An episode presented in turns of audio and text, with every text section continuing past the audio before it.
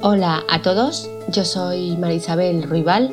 Bienvenidas y bienvenidos a mi podcast, un lugar en donde se habla y se trata sobre el mundo de la información, sobre bibliotecas, documentación, archivos y de todo aquello relacionado y afín con ello, de lo de antes, de lo de ahora y del futuro. Todo esto y más aquí, en las TICs de Marisabel Ruibal. Sin más dilación, comenzamos.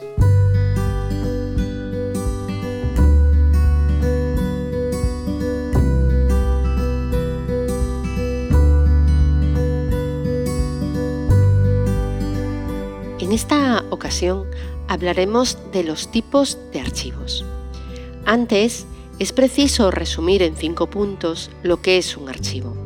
De todas las definiciones que nos podemos encontrar, destacamos 1. Los documentos son los que componen el archivo. Se trata de un conjunto de documentos sin importar su fecha, forma o soporte material. 2.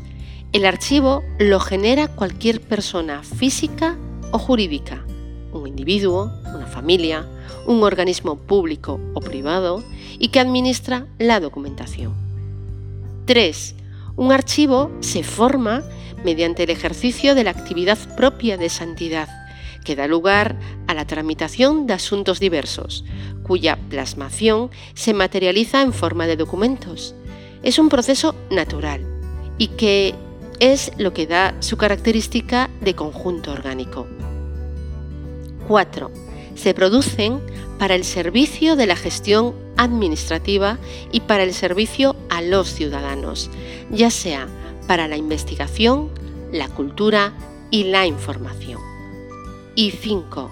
Además, teniendo en cuenta la segunda parte de la definición, para que un archivo sea tal, debe cumplir con una serie de funciones, reunir, conservar, ordenar y difundir. Vicenta Cortés las agrupa en tres, recoger, conservar y servir. Para hablar de tipología de archivos, tenemos que aplicar unos criterios. Dependiendo de esto, podemos hablar de archivos por su organización. Tenemos centralizados, descentralizados, y mixtos.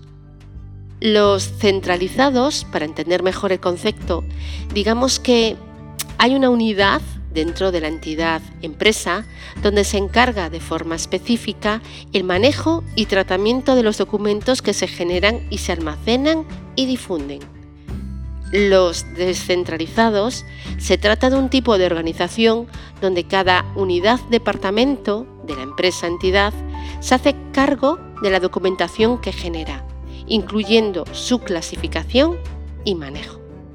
Y los mixtos son aquellos que reúnen documentos de áreas aisladas o dependencias, pero con un organismo central, que los captura periódicamente, los organiza y los conserva, apareciendo tanto en los registros de archivo por departamento como en los de archivo central. Por su frecuencia de uso, los archivos también se clasifican por su necesidad en el día a día de la empresa, de la entidad. Así que hablamos de archivo activo, archivo semiactivo y archivo inactivo. El archivo activo se trata de los documentos generados recientemente y que seguramente se utilizarán y agotarán su uso el mismo día. La mayoría pasarán a un segundo plano, pero hay documentos que siguen vigentes por largos periodos y se usan al menos una vez por mes. Es por eso que deberán permanecer accesibles. El archivo semiactivo se refiere a los documentos que han terminado su vida útil dentro de una actividad concreta o han cumplido su ciclo fiscal y los documentos llegan aquí del archivo activo y su fin es dar cuenta de las operaciones realizadas. El archivo inactivo, finalmente, a este archivo llegan los documentos que han perdido todo valor útil para las operaciones de la compañía, pero que se mantienen por su valor político, documental, histórico o incluso porque la ley de archivos exige un periodo de conservación. En función de su titularidad, nos podemos encontrar con archivos estatales, es decir, los dependientes de la Administración General del Estado, los autonómicos, que son los dependientes de las administraciones autonómicas, o los locales, dependientes de los ayuntamientos, diputaciones provinciales, etc. Siguiendo este mismo criterio, el de titularidad, también puede hablarse de archivos públicos o privados.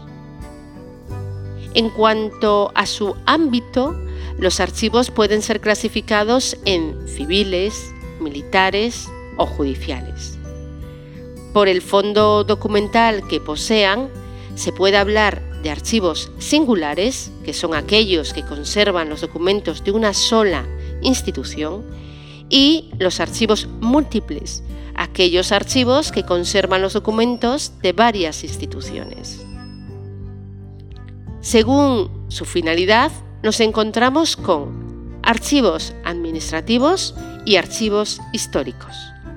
Los archivos administrativos son aquellos que sirven a la gestión administrativa. En los archivos administrativos se guardan los documentos mientras estos tienen vigencia administrativa. También se les denominan archivos abiertos o vivos. En cuanto a los archivos históricos, son aquellos que reúnen de forma organizada documentos que, tras haber perdido su vigencia administrativa, adquieren con el paso del tiempo un valor nuevo, que es el valor de prueba para la investigación histórica. Por la edad de los documentos que contienen, nos encontramos con archivos de oficina, que son aquellos que reúnen a los documentos de producción reciente y, por lo tanto, que aún se encuentran en fase de tramitación. Esta etapa se corresponde con la fase prearchivística, donde los documentos son de consulta casi permanente, por lo que se tienen que tener fácil acceso a los mismos.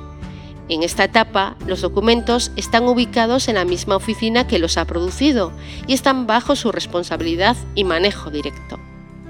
Los archivos de depósito central estos archivos están formados por las series documentales transferidas desde los distintos archivos de oficina que integran la estructura de la institución y aquí se conservan hasta los 20 o 30 años. Se trata de una documentación que aún tiene valor primario, por lo tanto, aún tiene o puede tener vigencia administrativa, pero su consulta es cada vez menor. Esta documentación ya queda bajo el control del personal técnico especializado y debe ser tratada estableciendo criterios de clasificación y ordenación. Normalmente se encuentran ubicados en el mismo edificio de la institución. Seguidamente estarían los archivos de depósito intermedio, los cuales están formados por las series documentales que han sido transferidas desde los archivos centrales de los diferentes organismos que integran la estructura de la entidad que se trate. Se conserva la documentación hasta los 50 años, que es el tiempo medio aproximado en que un documento ha perdido toda su vigencia administrativa, y los documentos que integran estos archivos han ido perdiendo valor primario y adquiriendo su valor secundario. Cuando los documentos llegan a este archivo, se empieza a pensar en la selección o expurgo.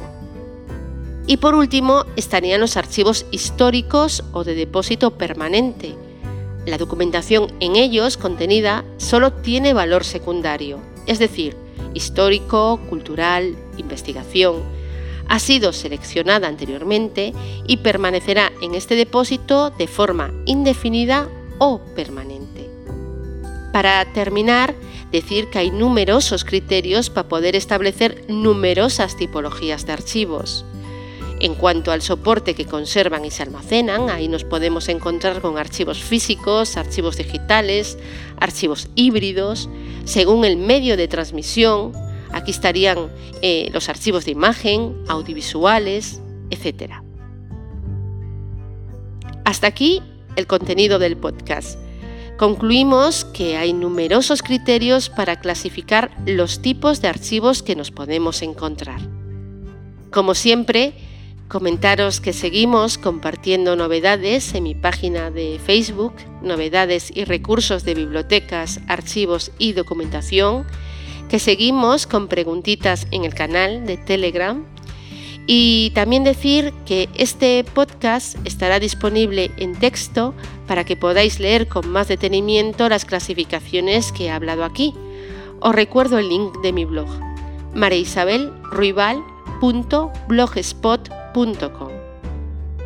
Sin más, agradeceros siempre vuestra atención y nos escuchamos en el siguiente podcast. Hasta luego.